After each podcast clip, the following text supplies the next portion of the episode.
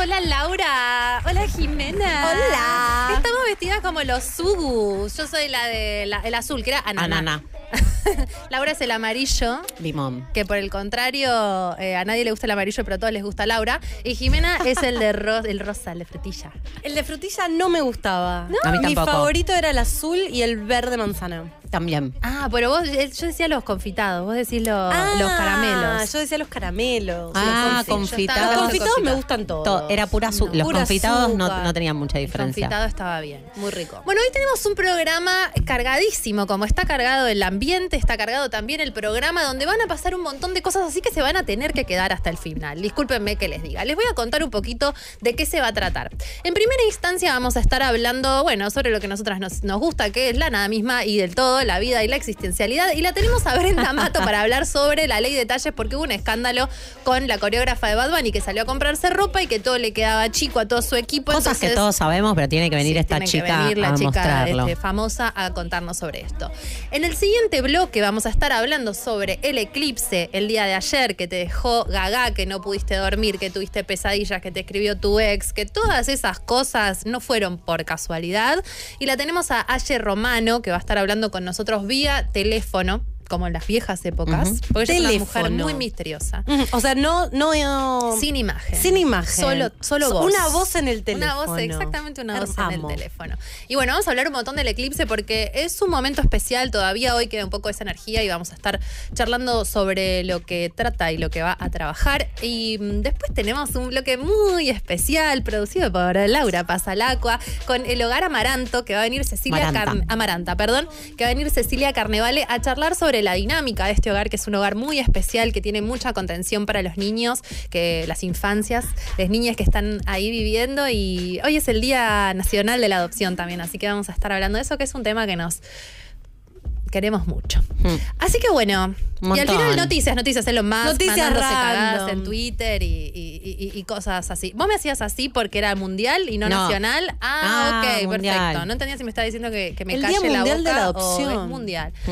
Que queremos contar la verdad, que es el secreto de nuestro éxito, que es que nosotras proponemos cosas, tratamos de hacerlas encajar y de pronto hoy era el día que podía la invitada y justo es el día eh, Estamos hace dos meses intentando poder hablar con este hogar y se da hoy, que es el día de la adopción. Hermoso. Casualmente, así que así funciona este equipo. Bueno, ¿cómo están ustedes? ¿Cómo les pegó el eclipse? A mí no me está pegando tan grave. Yo les decía antes que mm, siento que en general a mí estas cosas como Mercurio retrógrado no me pegan mal. es como que creo que yo vivo en eclipse, salvo cuando hay eclipse. Como que para mí es, el opuesto. Te sentís exacto. como que nadás en tu, es mi en tu energía. elemento. Yo vivo Vivís eclipsada. eclipsada, eso Entonces, cuando sucede el eclipse, hay algo que para mí se acomoda, que es raro. Le voy a preguntar a Aye, que, que le resuena. Sí. Eh, y, y les invitamos a ustedes porque pasa un poco esto, ¿no? Ahora que la astrología está muy popularizada y todos leemos y el eclipse y ¿Qué les pasa a ustedes? Porque te puede pasar que no te pase nada como a mí, te puede pasar que esto que decía Dal, no dormís una mierda y Bueno, te lo sienten o no lo sienten. Hay mucha gente que está en contacto con miles de cuentas de astrología y realmente hay gente que vive la vida sin saber de qué signo es. Me parece fantástico, pero existen esas personas. A mí me parece un animal mitológico la persona que no sabe su signo lunar, solar, su ascendente, pero existen, me los cruzo. Además está pasando como que todos salieron o tuvieron sexo, un vínculo sexoafectivo con alguna chica o chique que estuvo, o chico que estuvo en contacto con la astrología, entonces es como que sí o sí terminaste esa conversación, entonces ya no queda nadie virgen de Hay una saber eso. hubo una pandemia astrológica. Siempre te agarra alguien Sí. que te termina diciendo, ah, vos sos Algo de-". sabés, Mm. ¿viste? Alguien que te dice, sí, alguna vez me hicieron la carta. No sé si soy ascendente en Escorpio o en Virgo. No, man. Es muy diferente. Escorpio, no me, no me hagas eso. Decidite. Bueno, cuéntenos si estuvieron sintiendo. eh, hubo. En realidad los eclipses vienen de a pares. Entonces hubo un eclipse ayer, pero hace 15 días hubo otro eclipse, uno de luna nueva y el de luna llena que fue ayer. Entonces es una temporada. Puede ser la temporada de eclipse- eclipses, puede ser fin de año. Cuéntenos cómo les está pegando, si sienten los efectos, qué les está pasando. Al 114 041-9660 nos pueden mandar su mensaje de audio y nos cuentan. charlemos, mucha gente charlemos. ayer muy, muy que no podía dormir con dolor de cabeza, tirada. Este, a Laura no le hizo nada, pero a muchos nos, nos tocó en el tema de la, de la salud, te diría. Mm. Como que sentís que te estás arrastrando y el día después del eclipse te levantás y dices, ah, ya se me pasó. Mm. Y puedo continuar. Vamos Yo a hablar un poquito sobre eso. A mí me pegó el, el entre eclipses, entre el eclipse anterior y este, tuve 15 días enferma. Mm. Enferma tirada en la cama procesando. De hecho, fue para el eclipse anterior que empecé con la enfermedad loca. Mm. Eh, así que siento que para este ya, ayer ya estaba... Ya está, ya estabas bien. Estoy con la mecha corta. Estoy como internamente poco rosca, como, ah, no, esto no me lo banco. Ah, bueno. A otra cosa. Eso está Ah. bueno. Bueno, vamos a hablar más sobre los eclipses este, un Mm. poco más del próximo bloque, ¿o Sí. no? Sí, Contamos pero- un poco más sobre Tauro Escorpio y todo eso, o, o se la seguimos. La No, no, seguimos no, no, no. Que creo que, que lo que pasa es este acumulado de, de cosas, ¿no? Porque el eclipse, la, la temporada de eclipse se da en conjunto a fin de año que, no sé ustedes, pero viene como en un acelere intenso hasta este fin de año. Uf, Para mí No todos los más. fines de año son iguales. No sentís que este, es particular. Yo siento que es diciembre desde septiembre más. En septiembre yo ya sentía que era diciembre. Era como, ah, ya ag- agoté toda la energía del año en septiembre. ¿Cómo hacemos para llegar? No, Me quedan tres meses más, me arrastro. Y a mí lo que me pasa, que no me pasaba nunca antes en la vida, que eh, en este nuevo estilo de vida que tengo, la- hay cosas que ya sé que van a suceder do- con dos meses de anticipación, que nunca me pasó en la vida. Nunca tuve tanta anticipación de las cosas. Te estás y a mí eso me mejor. abruma, Te boluda. te- ¿A vos te abruma el compro? ¿Crees que te diga algo? Sí. ¿Te puedo decir algo? ¿Le- ¿Se lo puedo decir? Decilo, Mirta, compromiso, decilo. Laura, ya lo descubrimos en terapia el otro me día. abruma no estar Vamos libre para, para decidir en el momento que quiero, ¿viste? Porque yo para... No, el punto es, yo me A los comprometo 40, mucho. ¿Qué querés? ¿Libertad de qué? Quiero libertad. Bueno, nada, pero yo estoy un poco estresada con eso. Quizás Pero- es fin de año también, a eso voy. ¿Te, te estresó reservar lo- lo- Ah, las grabaciones hasta, hasta diciembre? ¿Eso te estresó? ¡Qué boludo! Si querés Mal. podés cancelar. No, ya está. Tenemos que coordinar la agenda. Hoy, hoy estuvimos planificando lo que vamos a hacer hasta fin de año y la... Es, es muy difícil trabajar con gente que le cuesta es libre. comprometer. Qué hija de puta. No, pero es Qué cierto libre. que no, es cierto que no estoy acostumbrada al compromiso que a mí yo asumo el compromiso con mucha mm, rigurosidad. Entonces, si asumo un compromiso, siento mucho esa carga, ¿entendés? Que no lo podés, este, Después no lo voy a poder cambiar y ese día me pasa algo y no lo voy a poder cambiar, pero porque yo misma me, me manejo así. Entonces ya me abruma tener tanto compromiso a- con tanta anticipación. Muy bien, Soy lo yo, soy yo. charlaremos. No, está muy bien. Bueno, a, lo que iba a esta- terapia. a lo que iba esta Vamos a digresión es cuéntenos si sienten el eclipse y cuéntenos cómo están sintiendo El fin la, de la- año. La, la bajada en el tobogán resbaloso que es este fin de año para Y mí. además de pronto empezás a agendar, te pasa eso, como viene tan resbaloso, agarrás y empezás y de pronto decís, ¿qué? ¿Navidad? No, el 23 no puedo, le dije a la chica. El 23 no puedo grabar, yo estoy ahí en el negocio, el 24 Claro. en la Navidad. Es Navidad mañana. Como que cuando te querés dar cuenta es Navidad. No, y yo siento que lo que me pasa es que en general hago 25 cosas por día y mm, no me está dando el cuero. Mm. O sea, si antes me ponía 7, 8, 9 reuniones, cosas para hacer, ahora tengo que hacer 3. Y en un mes voy a poder hacer solo una cosa por día y tirarme en la cama hecha en posición fetal a llorar. Y eso lo que, que, no, queda del día. que no hace calor todavía. Uh. que viene tranquilito, pero No, después pero- encima Buenos Aires se pone a poner, se empieza como taca, taca, taca, Caldeadito. 35, 37, diciembre manija. A mí el calor me levanta. A mí un poquito también, me ahora. hace tanto bien. calor. Estoy esperando, estoy esperando chivarme toda, todavía también. no pasó. Bueno, Bueno. entonces, vamos con la noticia de la bailarina, de la crew, de, de Bugs Bunny. Bugs Bunny, como dije yo, Bugs Bunny, de Bad la Bunny, señora. Que nos da pie a esta conversación, que es una conversación que ya venimos teniendo hace rato y que la genia de Brenda Mato viene militando hace un montón, que es la ley de talles. Vamos a ver el video. Tape, por favor. Ponele volumen. Se están cagando de risa. Ahí se, está- están, se están riendo porque se probaron los Hay que buzos. esto es X Large Day, me puede explicar, este, no estamos entendiendo. Amo como habla ¿Cómo? portugués. Sí, amo, amo. Tiramos un poquito. ¿Tú crees que funcionamos? Se compra, para los que no ven, se, se compraron un buzo Ay, de, Buenos Aires y le queda chico y era talla XL. Después la chica hizo el chiste de que se lo estaba estirando, se lo rompió. Alguien nos consiga jacket 2X, por favor. TikTok estoy teniendo un problema. Y nada, el ellos bailan con, con unos buzotes gigantes con hoodie y, y- y le queda como si fuera un busito que, que crop top que muestra el, el- el ombligo. Sí, y, y lo que lo que muestra son las imágenes de la gente con el talle que al que al que accedieron, o sea, el talle que les quedó bien. Y es un chabón con un L que le queda Como. Achupinado. Como ese. Pero aparte, ahora lo que le. Vamos a preguntarle a Brenda, Sí, pero digo, el. XL no debería ser globalmente un tipo de tal. Digo, ¿cómo puede ser? Sí. Hola, Brenda, Brenda. ¿estás ahí? Brenda, ¿estás ahí? consiga ya que 2X, por favor. Hola, Brenda, ¿cómo estás? Bien, ¿ustedes? Bien. Ey, ¿Qué, qué nivel? Con linda. imagen y en el verde, estás en la jungla. Esa es tu casa. Así. la casa de mi mamá, en realidad. ¿no? Me, yo, a mí me, me hace una planta y se me muere, pero Qué hermoso. Bueno, Brenda, para quienes no la conocen, estuvo en un episodio con nosotras, en el episodio del podcast que se llamaba eh, Concha Gorda, que pueden pasar a escucharlo, que estuvo buenísimo.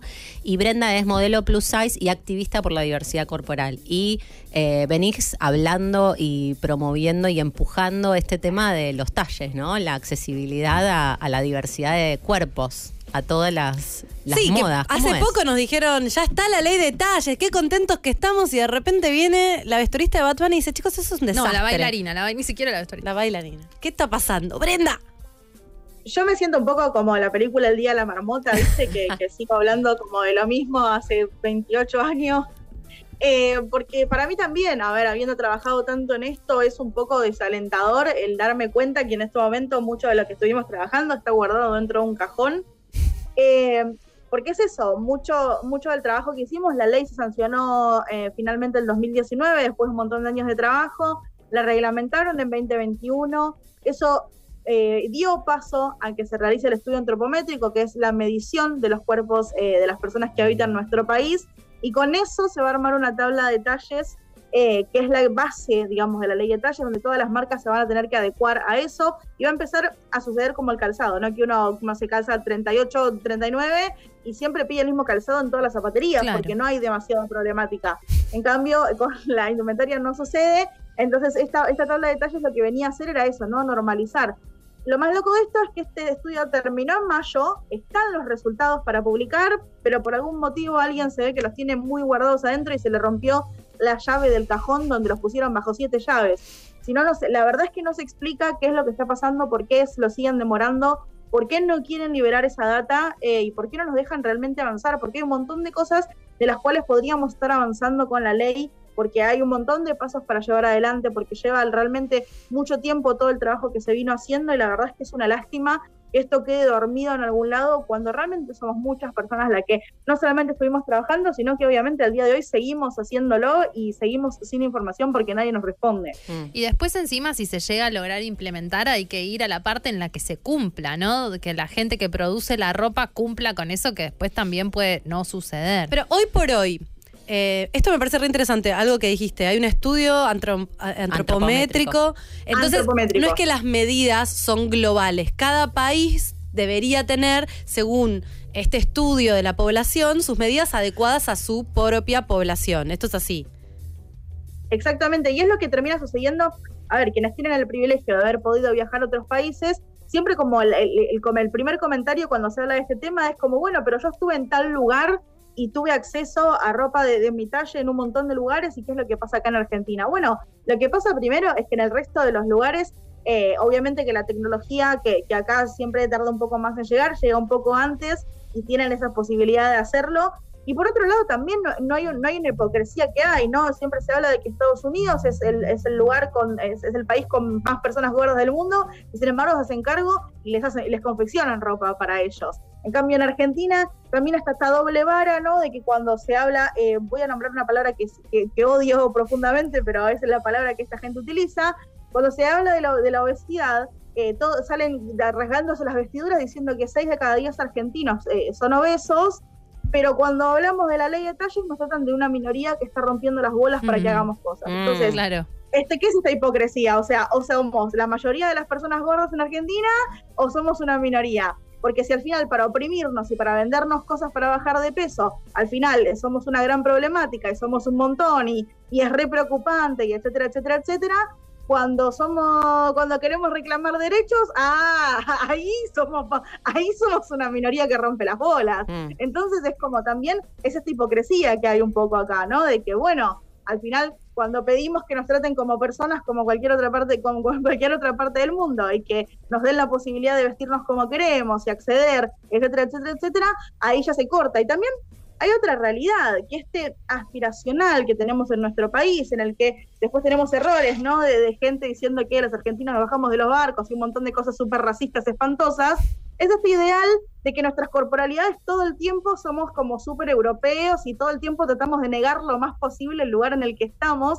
Entonces, si nosotros eh, eh, accedemos a decir que nuestras corporalidades son mucho más parecidas a las de nuestros vecinos cercanos, que nuestros cuerpos tienen otras formas, otras curvas y no son tan parecidos a los, a los cuerpos europeos que tanto veneramos, también va a cambiar un montón la cosa, pero tiene que cambiar también nuestra cabeza como sociedad Mm. con respecto a las cosas que aspiramos, que pedimos y que pretendemos ser. Sí, a mí me pasó hace poco, o yo tengo consultantes que viven en otros países y que por ahí vienen de visita a Argentina y se vuelve, o sea, el relato post visita a Argentina es qué nivel de exigencia sobre Con el cuerpo. con el cuerpo, con lo estético, con el peso, como que parece que Sí, te vas de vacaciones a Brasil y te das cuenta de que está mucho más normalizada la exhibición del cuerpo sin Como es. como es, todas en bikini sin importar la forma, el tamaño, el color, nada. Acá somos muy eh, obsesivos de eso. Sí, de no que- te das de que si no es cuenta. de una manera no puede ser, no puede existir, si, no, no hay una diversidad en eso también. Sí, digo, esta, este, este hipócrita o esta, esta mirada hipócrita por ahí es la misma que guarda la llave, ¿no? Como que eh, está bueno esto que decís, porque es medio como que eh, en un punto todos ten- a todos nos tendría que interesar la ley de talles. En- Claro. porque Es porque que tiene que ver con una es- mirada sobre el propio cuerpo, en el fondo, seas o no flaco, gordo, el cuerpo que es tengas. un síntoma la ley de talles de un problema que es mucho más grande y que impacta de distinta manera en todos. Exacto. No, pero aparte es importante porque también hay una falsa creencia, si bien, a ver, yo siendo una persona gorda, obviamente hablo de mi experiencia como persona gorda, pero siempre es importante volver a recalcar que esta ley no es solamente para personas gordas. La ley de talles viene a, cambiar por completo la forma en la que se produce en nuestro país. Y siempre también teniendo en cuenta que cuando hablamos de que, por ejemplo, siete de cada diez personas manifiestan tener problemas para encontrar ropa, no son siete personas gordas, Claro, son eso te iba siete a decir. personas de un montón de talles. Eso Porque también, por ejemplo, tenés el otro extremo de la tabla de un montón de gente que también te dice como, che, a mí el talle único me queda enorme, tengo que comprar eh, ropa en casa de niñas. Sí. Eh, o que uno de los talles más difíciles de encontrar es el talle 44. No te estoy hablando de un talle 60, estoy hablando de un talle 44, que seguramente sea el promedio de la mayoría de las mujeres en Argentina. Mm. Entonces, si estamos todo el tiempo negando ni siquiera, o sea, siquiera lo que somos y cuál es nuestra realidad, el pararte frente a una esquina y ver las corporalidades de las personas que pasan adelante tuyo, ese es el, es el gran problema, ¿no? De que siempre es como que se corre esto como, como si fuera una estupidez, como si la indumentaria no fuera nada. Y a mí siempre me, me gusta hacer como esta, co- esta cosa, ¿no? De esta gente que te dice, ay, bueno, pero ustedes reclaman, este, la, la indumentaria es una boludez, a mí no me importa, y qué sé yo. Pero la realidad es que no es una boludez. Primero y principal porque nadie elige no vestirse. O sea, yo no es que me levanto a la mañana y digo, hoy, hoy me visto o no me visto. No, yo elijo directamente qué me voy a poner, porque vestirse no es una opción. O sea, pero para un montón de, per- de personas sigue siendo una elección súper chiquita, súper reducida, de un par de cosas, gente que no puede tener la posibilidad de elegir qué se va a poner, simplemente tiene Claro. que ponerse lo que se entra, lo que encuentra, pagar lo que vale, ¿eh? porque parece, Claro. aparte de gordo millonario, entonces hay un montón de, de- de cuestiones ahí que hay, es eso, ¿no? Es esta discusión de que todo el tiempo cuando se reclaman y se piden estos derechos que se cumplan como para cualquier otra persona, se nos desestima porque son estupideces supuestamente, pero es importante entender que esto que estamos reclamando en realidad va a cambiar todo Mm. lo que estamos Y haciendo, o sea, de todas las personas, de todos los tamaños, de todos los talles, eh, porque esta ley es para absolutamente todas las personas que están en el país. Mm. Brenda, y también hay algo con el tema de los trastornos alimenticios y la, y la ropa y los talles, ¿no? Porque de pronto un talle, no sé, M o un talle X de pantalón con un número que por ahí vos estás acostumbrada siempre a usar ese talle, vas a una marca y de pronto vos pensabas que, bueno, no sé, yo soy M y, y- y no te entra ni el M, ni el L, ni el XL y decís, y, y por ahí no, no sos de corporalidad gorda, decís, bueno, estoy gorda, ¿no? Como que eso también empieza a generar una sensación de que vos tenés que entrar en la ropa y que estás inadecuada para lo que estás buscando. es que sí, o sea, un poco volviendo a lo que te decía, ¿no? A ver, está, esta creencia de que todo el tiempo nuestros cuerpos se tienen que adaptar a la ropa cuando debería ser al revés, Mm. porque la ropa es un servicio y es un derecho que tenemos los seres humanos y que la ropa tendría que hacerse para nuestras corporalidades y no exigirnos a nosotros que tengamos una corporalidad que se adapte, bueno, esto es lo que está hecho y ustedes tienen que ver si se lo pueden poner o Vos no. tenés que No, entrar acá, no sé, amiga, fíjate. Brenda, pero hoy en la Argentina, eh, no sé, el talle M, el talle S, el talle L, el talle XL, las marcas que pueden decir, a ver, mi talle XL es este, y cada uno hace su propia aventura, no está regulado, no hay ningún tipo de regulación. A ver, eh, sí y no, porque antes de la ley de talles nacional eh, habían 14 leyes de talles entre provinciales y municipales. Ah. que La verdad es que son un loco, o sea, son, eh, honestamente rompen más las bolas que arreglarlo, Claro. porque no es que alguien hizo un copy-paste de... eh, esperen que la gata me está comiendo las plantas de mi mamá. No. Eh, no como las plantas. Venía a salir en cámara que sos muy linda y a la gente le gusta. Sí, ay, sí. Ay, por favor. Tiene bigote. Eh, entonces, el, el tema es ese, que es muy difícil que las marcas sepan cuál es eh, el, el- el centímetro, porque hacen lo que se les canta.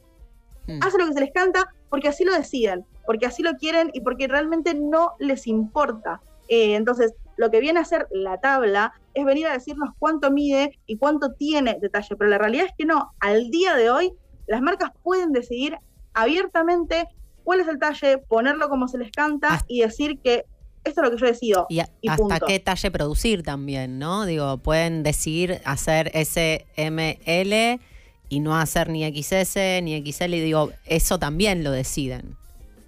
La accesibilidad. Lo o sea, decide- sí. sí, lo deciden y es, y es un gran problema ese, porque a veces cuando se habla de, de este tema no se habla de bueno, pero eh, no podés ir a exigirle a quien eh, se pone un negocio qué es lo que tiene que vender.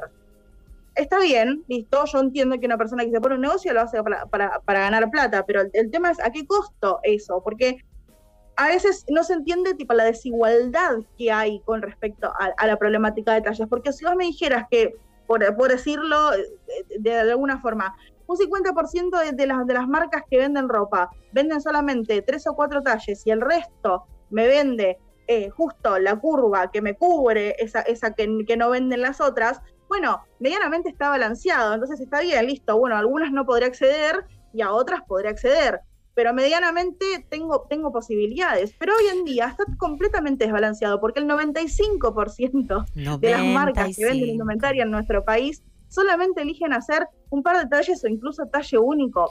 También- Entonces, es, Pero mi pregunta es, digo, en otros países venden todas las marcas, porque me imagino que también es un buen, en todas las marcas, todos los talles, porque me imagino que también es un buen negocio vender para todas las corporalidades que existen en tu país. ¿Qué nos pasa? Y no, pero Acá. ¿sabes qué es lo o que sea, pasa? me parece como un nivel de Pasa locura. que hay una hegemonía y que la marca no quiere que haya gente gorda usando su ropa. O sea, Eso, vos te pensás no que la marca acredito, Pirulo, no, que no está en el shopping, que no vamos a nombrar, este, quiere No, que no- haya gente gorda no con lo su puedo- ropa. no lo pero puedo eso creer. es así o no, Brenda. Pero por eso la ley de tallas es- es para pero, pero ¿sabes qué me parece súper importante también? Es O una sea, forma de seleccionar, que la- la- cobrarle un millón de dólares y ponerle un talle que sea chico, entonces es gente con guita y con cierto tipo de cuerpo la que puede usar tu marca y la que anda usando tu marca por ahí. Exactamente. Y aparte, ¿sabes que hay otra cosa también? O sea, y, y si bien me parece súper importante esto, ¿no? Caliente Re- eh, reclamar cosa, siempre que si bien la industria, que son quienes detentan el poder, son los principales responsables de esto, también hay una cuestión netamente social de que pasa mucho en marcas que deciden apostar por la diversidad. Hay muchas personas que antes compraban, que una vez que apuestan por la diversidad, ya no compran más ahí. Porque Sí. ¿cómo voy a usar la misma ropa que está usando la gorda ahora? Claro. Mm. Entonces, yo también, o sea, hay mucha gente que busca esa exclusividad en parte. Pero reitero, si eso fuera un nicho más pequeño, un nicho determinado, y el resto, y el resto de, de- de- de la industria cubriera a la diversidad, bueno, está bien. No sería, o sea, si siguiera siendo discriminatorio, pero no sería tan molesto Masivamente como lo es ahora, que son la mayoría de las marcas las que lo hacen. Pero hay un cambio igual, de a poquito. La- eh, tengo una pregunta, Brenda. Eventualmente, cuando se abra el cajón y salgan publicados los resultados antropométricos, ¿esto va a eh, definir cuál es la, mm, la, la nueva amplitud, el, el rango de talles que hay que producir para cubrir las necesidades del- de toda la población, ¿no? ¿Cómo se va? No, cómo- lamentablemente, Ah. lamentablemente la ley no obliga a producir una cantidad determinada de detalles. Eso te iba a Sí, preguntar. obviamente que de la persona más chica que se midió a la más grande que se midió, obviamente que eso se va a, poner eh, en esta tabla y obviamente se va a saber y se va a conocer, eh, pero las marcas van a poder seguir eligiendo eh, qué rango de detalles quieren Ah. utilizar. Mm. ¿Y Eh, cómo se- nosotros como desde el, desde el lado del activismo pedíamos un mínimo de, de seis, entre 6 y 8 talles porque consideramos que no era suficiente, pero la realidad es que de la industria, si esto estaba, no salía, porque estaban completamente en contra de ese punto porque siguen defendiendo su derecho a poder elegir discriminar libremente. Entonces, eh, fue una lucha muy larga y nosotras preferimos, eh, después de tantos años de trabajo, al menos dar el primer paso y el principal, el que nos parecía más importante, que es darle pie Que a que se realizara este estudio antropométrico. Y a partir de esta información, poder decir, ok, bueno, una vez que la ley esté en funcionamiento y se vea las falencias que le quedaron o, o las cosas que le hacen falta, bueno, seguir trabajando y ver que sea necesario. Ojalá, ojalá nos equivoquemos, ojalá no sea necesario, ojalá viendo estos resultados del estudio antropométrico se den cuenta de la diversidad y de las posibilidades que hay y ojalá eh, no, no sea necesario. Pero bueno, si llega a ser necesario, estaremos ahí para seguir exigiendo que eso, ¿no? Que no estamos pidiendo nada, nada, nada que no nos corresponda, estamos pidiendo que se cumpla nuestro derecho de poder acceder a vestirnos como queremos, como decíamos, y de una forma que sea no discriminatoria, no abiertamente discriminatoria como lo es ahora. O sea, lo que- perdón, lo que va a pasar cuando salga esta información es que todos vamos a saber que el talle M es el talle M para todos lo mismo. Pero no, Exacto. esto no va a eh, empujar ni a obligar, entre comillas, no va a haber una exigencia de la ley en términos de producir todo el rango de detalles. Vos seguís Exacto. pudiendo, como productor, seguís pudiendo elegir producir lo que quieras, pero el M es el M que dice esta ley. Sí, vas a saber también cuántas personas son. ¿Es la mayoría que son S y M? Eso o es en realidad por ahí la mayoría es C, eh, no sé, como la se va a poder ver bien la diversidad que existe. Que hoy está medio negada, porque por muchas marcas yo he escuchado decir, no lo producimos porque no lo vendemos. Y yo mm, me parece que es un poco mentira eso, Mm. que no lo vendería. También me imagino que una También buena... a- Dale. hay una cuestión con, con eso del no venderlo y que yo lo, lo lucho un montón porque me pasa que a mí me lo dicen también, no, yo traté de, de- de traerlo y, y no lo vendí. Para mí hay, hay varios factores en ese sentido de la gente que no lo vende. Primero, eh, el, el primero es que eh, no lo muestran.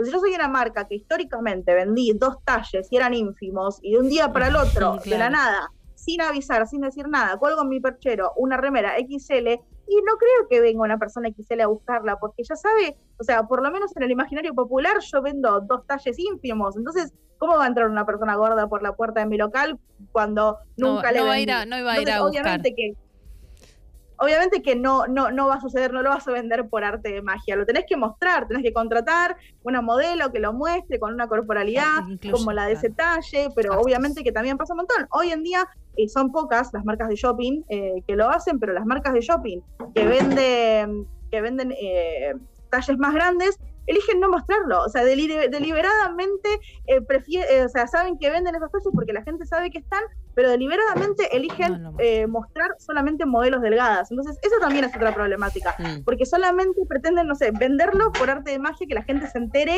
de alguna forma que eso sucede. Eh, y por otro lado también es muchas veces la falta de diseño que hay, ¿no? En la Mm. ropa de talles grandes, porque, eh, no sé, eh, a mí me pasa, Dalia, que yo veo una marca que vos vestís un montón, que es una marca de shopping con muchos colores y muchas cosas, y la amo profundamente, y yo quisiera llorar en la puerta diciéndole, por favor, hágame talla, porque yo me, me, me mi sueldo acá, acá, dame toda la ropa. Y no hay, y no hay de mi talle. Mm. Entonces, también hay esa, esa cuestión de que creen que no, que no lo van a vender, que no se vende, que se, que se genera, eh, que, que se que queda de clavo, y un montón de cosas. Somos un montón de personas que, que, que queremos poder acceder a esas marcas que nos Mm. gustan y que ojalá tuvieran realmente la delicadeza de darse cuenta de que buscamos esa ropa de diseño y no la que muchas veces nos quieren vender que pensé que le hicieran con bronca porque te ponen como sos gorda, es un trapo cuadrado que tiene Gris. que tapar todo porque no te mereces ni Claro. siquiera que piense algo medianamente bonito para vos. Hay muchas cosas también, ¿no? Es como, bueno, la gorda si se viste se tiene que vestir de negro o de gris o no quiere mostrarse. Es, es, es un tema que da para un montón. Bren, Sí, muchísimas, muchas muchísimas gracias. gracias. Nos encanta siempre hablar con vos. Vos. Gracias. La pueden seguir a Brenda en a- tu Instagram, arroba, ¿cómo es? Bren, brenda.mato. Brenda.mato, así con una Ahí. sola T. Y nada, gracias a ustedes siempre por traer este tema que para mí es súper importante que, que lo podamos charlar, que eso, aunque me sienta eh, en el día de la marmota, de hablar siempre una y otra vez, siempre que, que sea posible. Eh, está bueno hacerlo y sobre todo eso, no volver a invitar a todas las personas que están que nos están escuchando y que les interesa y les atraviesa este tema, Sí. que ojalá que no solamente esto que cuando mañana nos olvidemos de- del video de, de Sí. la bailarina de Bad Bunny, eh, no nos olvidemos de este tema y sepamos que eh, esto no tiene solamente que recaer en, en un par de activistas, sino que tiene que ser eh, algo de todas las personas, que esto nos va a facilitar la vida a todas las personas y el compromiso tiene que ser de absolutamente todos para que la vida de todos mejore realmente. Gracias. Gracias, Gracias, Bren, una Brenda. genia. Bravo, Gracias. te queremos. Chao. Nos vamos a el corte y sigue este programa cargadito. Vamos a escuchar a Virus, Imágenes Paganas. Bienvenidos nuevamente a Concha al aire. Y ahora vamos a hablar sobre, ¿saben qué hago yo? Hablando de, la- de- de los talles de la ropa, cuando una remera es muy grande para mi gusto, le hago un nudo atrás. Mm. Y queda, queda bien. Paso Queda el bien, tip. pero Miren. para manejar o sentarte es un problema porque Ah, te si lo apoyás para atrás. y Yo se lo hago adelante. clavas. Eh, yo se lo hacía adelante, pero se lo empecé a hacer atrás y me parece que queda más lindo. ¿Te gusta más? Bueno. Bueno, Bueno, Entonces volvemos vamos a, a- No tenemos ningún mensaje, nadie se siente. Ah, nadie, nadie se siente mal. Hola conchas, ¿cómo van? Por aquí, Valentina. Feliz que hoy por fin las puedo ver en vivo, siempre las escucho el programa grabado y bueno, hoy por diferentes situaciones estoy mirándolas. Yo estoy como Laura, no sentí nada ni me enteré que había eclipse. Otra que vive eclipsada. Bueno, yo quiero decir que mucha, mucha gente a mí me dijo que estaban muy cansados, muy agotados, eh, que estaban con, con dolor de cabeza, que no estuvieron pudiendo dormir. También pasaba mucho de que si te, mm, si te dormías tenías pesadillas, pesadillas. Pero vos hablas del día del eclipse o de la temporada de eclipses. No, no, para mí hay algo que es como, en el día del eclipse es como lo más fuerte, Mm. o sea, la- la- el pico de la energía, y un par de días antes y un par de días después, pero sobre todo antes, la cosa como que se viene caldeando. Porque en realidad el eclipse fue de luna llena. Y los, y en general, a mí me pasa que las luna- los días de luna llena o los días anteriores se siente un poco esto de no poder dormir o sentirte medio mal o levantarte a la noche. A mí me, me pasa. Y el eclipse es como una luna llena reloaded, porque es como.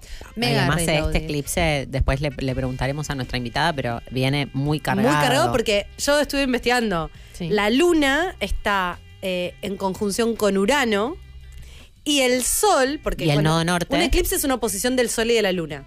Entonces, Eh, la luna está en Tauro. En contacto con los nodos. Exacto, y el Sol está en Escorpio. Sí. Y el Sol está en conjunción con eh, Venus y Venus Mercurio. y Mercurio y están haciendo una T cuadrada con Saturno. Sí. O sea, Intenso. esto para mucha gente no significa nada. Vamos a hablar con nuestra invitada para preguntarle exactamente de qué va. Pero para los Le que saben astrología, es intenso. Yo eh, a, a esto de las pesadillas, hoy me desperté muy temprano. Lo que a mí sí me pasó fue que estas semanas, seis y media de la mañana, mi, mi, o sea, yo me despertaba, después puedo seguir durmiendo muy tranqui, porque soy así, pero me desperté seis y media de la mañana durante una semana sin quererlo, sin, sin tener que despertarme. Eso es cierto. Es que te trastorna. Y hoy me, hoy a las 7 me manda un mensaje una amiga y me dice, che, boluda, ¿qué onda este eclipse? Hace dos días seguidos que vengo teniendo pesadillas y eran además sobre la temática. Sí, es que había mucha energía sobre, como fue en el eje Tauro-Escorpio, estamos hablando de la vida y la, ni más ni menos que la vida y la muerte, de los miedos, de soltar, de, de qué tengo, qué dejo de tener, de qué forma tienen las cosas que habito y qué forma ya no sirve o qué forma vieja eh, ya, no, ya no me sirve, de que para poder seguir generando vida, de que para que las cosas sigan existiendo y tengan vitalidad, Hay, hay, que un entregarlas montón- a la muerte, a la ¿Qué transformación. tiene que cambiar? ¿Qué Mm. tiene que morir? Y justo escuchaba una astróloga que decía que Tauro es, es la energía que tiene que ver con el cuerpo, obviamente con la materia, Con pero el también dinero también. Pero, claro, con el dinero y con el valor, ¿no? Es muy venusino. Entonces, ella decía, cuando está el eclipse. Paloma? En la, a Paloma. Sí, cuando está el eclipse en la zona Tauro, eh, en realidad también entra en crisis algo de cuánto valemos. Pueden surgir un montón de miedos con respecto a si me puedo sostener, si no me puedo sostener, a lo que me da seguridad. Hay un montón de cosas que me dan seguridad, sobre todo estando en conjunción con Urano. pero que por ahí tienen que cambiar. Mm. Y nos, agarra- nos agarramos. Ella decía algo que me parecía muy interesante, que Re. es, en general, el eclipse es ese momento que se abre donde... eh, eh, medio mística su interpretación, ¿no? Ella decía, el alma, ¿Qué, qué otra? el alma eh, hace los movimientos que necesitas hacer para, para que te ponga de vuelta en el track que tu vida tiene que tener. Mm. Para que tengas que hacer lo que está bueno para vos. Lo que pasa es que a veces lo que está bueno para vos no es lo que querés. Claro. Ah, obvio. La vida, tú lo has dicho, amiga, la vida sabe mejor lo que es bueno para mí que yo mejor. Exacto. más que yo misma. Entonces, por ahí, sí, eh, por ahí hay muchas personas que sintieron que relaciones se terminaron o situaciones se terminaron, o a veces es más interno esta sensación de, che, esto se tiene que terminar, pero a la vez nos da mucho miedo porque eh, Tauro se agarra de las cosas. No le gusta nada el cambio. No le Exacto. gusta el cambio. Exacto. Mm. Pero también para mí es como una. Los eclipses son como. Ahora ya, ya en dos minutos sale ayer, pero eh, eh, como son posibilidades de ajustar. Es como un momento de mucha confusión, ¿viste? Como este, estar abombado la cabeza, no sé qué, no entiendo nada. Y después al salir del eclipse es como que decís, ah, pero si al cabo que ni quería, ¿viste? Medio como ese chavo, como, no, bueno, esto ya está, o sea, ¿para qué? Mm. Te traen la. eh, bueno, estos que tienen que ver con estas energías, ¿no? Pero la posibilidad de ver. eh, un- no ver claro para después poder ver más claro. Y sucede igual, sepas de astrología o no sepas de astrología. No pasa nada. Por ahí hay un montón de gente no que nos dice, Noel. no sentí nada. Espera dos, tres meses, porque por ahí el día del eclipse literalmente no pasa nada. Mm. Es la temporada. Y esto en realidad son temas que están conectados con los eclipses de, de marzo y eh, ma- de mar- marzo y mayo, mayo, abril, mayo. Mayo. Entonces, hay una temática de hace seis meses que seguramente se está resolviendo ahora. Y por ahí nos damos cuenta unos meses más adelante. No, y para mí también Total, esto se da, o sea, viene estando una, viene estando en cuadratura Saturno y Urano desde hace un montón. Sí. Y esto se da, es un eclipse que toca esto también, ¿no? Es, es como. Hay como algo de la forma de la materia, de que las cosas re- realmente tienen que cambiar, se tiene que manifestar ese cambio. Eso es lo más doloroso para, para el ego, para la identidad. Paloma decía que para ella, eh, como lo resumía en, la libertad viene después de la rendición. Exacto. Como te tenés que, primero te tenés que rendir. Este eclipse no es para hacerte el no, yo voy a hacer lo que yo quiero con la vida. Es medio, bancate lo que la vida quiere hacer con vos. Ayer le abrí un libro, estaba haciendo unos videos en Fe en mi tienda y agarré un libro de Cartole y abrí, que se llama como La Paz, no sé qué, y era todo de frases. Y lo, lo abrí y decía la siguiente frase que me pareció fantástica y muy del eclipse. Decía, eh, no, te- no hagas nada, como no tienes que hacer nada. Deja, deja la vida en paz. Decía, Claro. Deja la vida en paz. Es hermoso. Como, Deja, al dejar la vida en paz. Dejate hinchar. haz- dej- Deja ahí. deja Entregate. Deja ser. Yo creo que por eso no la pasó mal. Porque estás entregada. Porque Hola, conchas. Bueno, a mí el primer eclipse hace 15 días fue todo eh, catastróficamente internaciones, No. eh, accidentes, bueno, nada grave por suerte, pero Escorpio. A mí todos familiares en hospitales, todo el mismo día del eclipse. Y ahora este, eh, me ha- hace una semana que no duermo y a mí jamás me había pasado eso, eh, pero esta vez no podía dormir a la noche, no podía, no podía, no podía.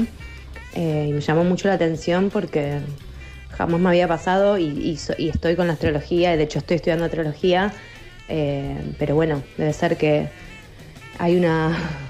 Se, se- se registró de otra manera esta vez y está bueno.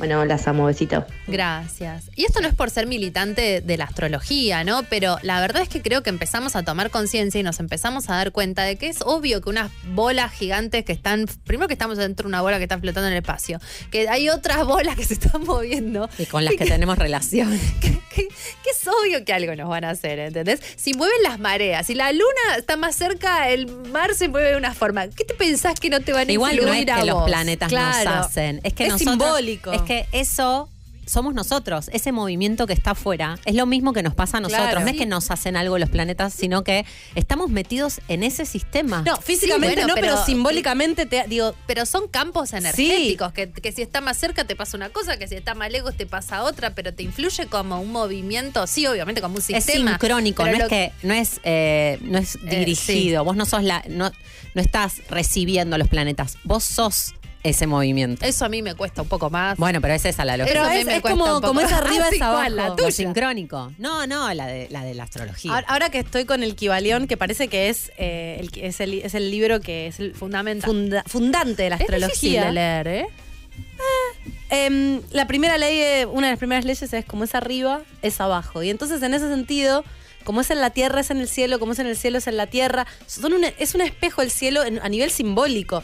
No sabemos bien cómo funciona, pero funciona. Sí, Mm. sabemos que es así. Y bueno, y para eso tenemos a. Ayelen Romano, que es astróloga, arroba Venus and Mars, la deben conocer, por supuesto. Está sacando su nuevo libro que habla sobre las energías del 2023, Cuerda Planetaria, y nos va a asesorar, yo siempre hablo con ella de estos temas, sobre esto y mucho más. Hola, Aye, ¿cómo estás?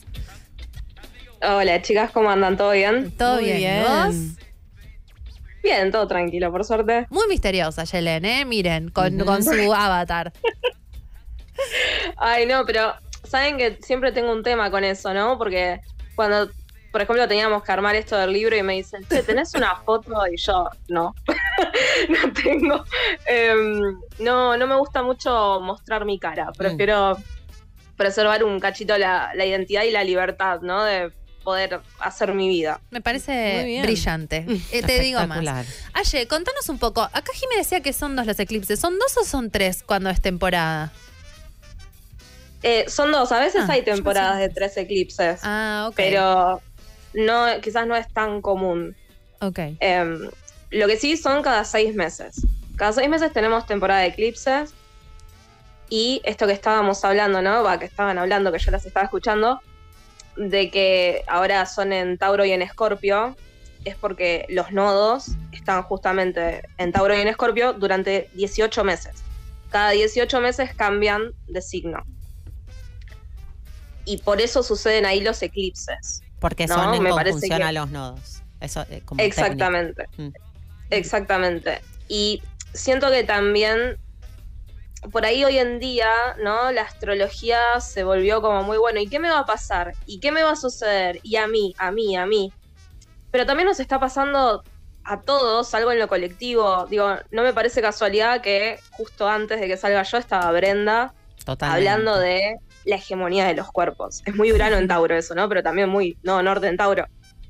Nos estamos cuestionando la realidad, la materia, la permanencia desde hace ya muchísimo tiempo. Y siento que este último eclipse, el que fue ayer, puso eso muy en la cara de todos. Estamos tanto todo el tiempo fantaseando sobre lo que podría ser, y lo que todavía no sucedió y nos vamos para atrás y nos vamos para adelante. Y a veces es cuestión de decir, che, ¿y ¿por qué no pones un cachito en los pies en el presente? ¿Por qué no registras lo que está pasando acá, en este momento? ¿No? Mm, Siento que eso es el- eh, exacto. La para, materia, para las, ¿no? para las piscianas es una, es una tragedia. una tragedia total. Que, pero no, me, no me gusta la realidad. Y Aye, ¿por qué sentís Sí. que hay tanto malestar? Bueno, un poco lo que hablabas de, de Tauro y, de, y justamente la materia, pero como que es- creo que se sintió mucho en el cuerpo este eclipse, ¿puede ser? Sí, em, tengamos en consideración que como estamos en temporada de Escorpio y hay muchos planetas en Escorpio en este momento, todos se están oponiendo desde hace unas semanas a Urano. Urano es una energía muy disruptiva pero también incómoda. Cuando Urano está activo, yo siento que uno quiere salir corriendo de su propia piel, ¿no? Como hay algo Claro que- que sí. Me representa. No tolerás. No querés, es como, es como irte a dormir con el jean puesto, ¿no? Te querés sacar ese jean, no lo toleras más. Em, entonces, me parece que esa incomodidad también es la que nos hace dar cuenta de que si bien podemos estar muy habituados a algo, no significa que sea más cómodo para nosotros. Mm. Más bien al contrario, ¿no? Mm. Siento que eso es lo que está pasando. Fue un eclipse medio tenso, igual este último fue, ahí estuvo medio, estuvo medio como pesadito el día. Yo no lo sentí mucho, pero sí lo que vi es mucha gente alrededor mío como medio en una malhumorada, que no se bancaba una. Pero me parece importante decirle a la gente, ¿no? Como hacer saber que no es que, bueno, el eclipse está haciendo que te pase esto. En todo caso, el eclipse es como te prende la luz y algo ahí ya estaba. Es Hmm, cuestión me por ahí, es encanta el eso. momento de darse cuenta. Eso, bueno, es como la- las lunas llenas tienen un poco esa cualidad, ¿no? De que algo se ve, de que, Sí. de De que hay luz, de que iluminan. Sí. Y este puntualmente eh, al ser el, el eclipse, porque además fue como una luna roja, fue un eclipse... mm, Siento que fue diferente al resto de los eclipses de este año, como que hubo más énfasis, o se habló más, o se sintió como más tenso, o más relevante. ¿Eso por qué? ¿Hay alineaciones especiales? Sí, un poco y un poco. Primero voy por el lado de la antitotal, ¿no? Que hay mucho sensacionalismo detrás Mm. de los eclipses, Amo. como de Mercurio retrógrado, ¿no? Sí. Hay que ser un poquito realistas. Digamos todo. Sí, todo caos, desastre, bardo, es como, para un poco, o sea, yo no aguanto más, me quiero ir a dormir. E- Escuchás esas cosas y no querés saber más nada, ¿no? Pero también en algún punto es como, bueno, listo, entonces si mi vida se está viniendo abajo es todo culpa del eclipse, voy a seguir rompiendo, total, no pasa nada. No, no, no, no es así de ninguna manera, digo, tanto que estamos hablando de esto de Tauro, uno también es como que se tiene que hacer un cachito cargo de su propia realidad, ¿no? O de lo que está viendo, de lo que está notando en este momento. Sí es cierto que estamos en un momento tenso. Hay algo ahí que es como, es, es molesto, es incómodo. Este eclipse también lo que activó es la cuadratura Saturno-Urano, que fue como el protagonista del año pasado, ¿sí? O sea, esa cuadratura estuvo muy, muy presente durante el 2021. Y este eclipse vuelve a activar eso. Entonces quizás lo que está sucediendo es que nos estamos encontrando con desafíos que ya los vivimos el año pasado, pero que ahora hay como una actualización, ¿no? Bueno, ¿y qué hiciste hasta acá Hmm. Con eso que te pasó? Claro. Hay algo de eso. Es como Eh, medio. el- Brenda decía el día de la marmota. Se siente un poco como que vuelven fantasmas del pasado a acecharte decís, ay, yo pensé que esto ya estaba y de repente volvió. Sí, total. Y es un poco, voy a citar, perdón, a Taylor Swift, soy muy fanática de ella. Em, es un poco como de su último video, ¿no? Donde ella habla eh, de que el problema es ella.